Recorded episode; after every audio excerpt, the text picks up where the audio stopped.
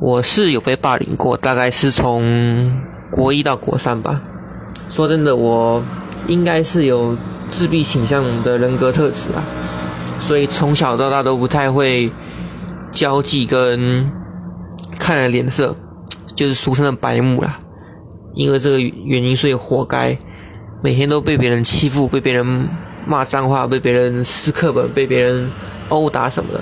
老师也不站在我这边。觉得我脑袋有问题，因为不会看脸色。我是觉得我们教育可能需要改革啊，就是在针对弱势这方面，不论是性平教育或是弱势学生这方面的问题需要探讨了，不能只看结果，你要看后面背后原因，探讨这些问题，拯救那些拯救我们的后代啊，教育改革啊，对。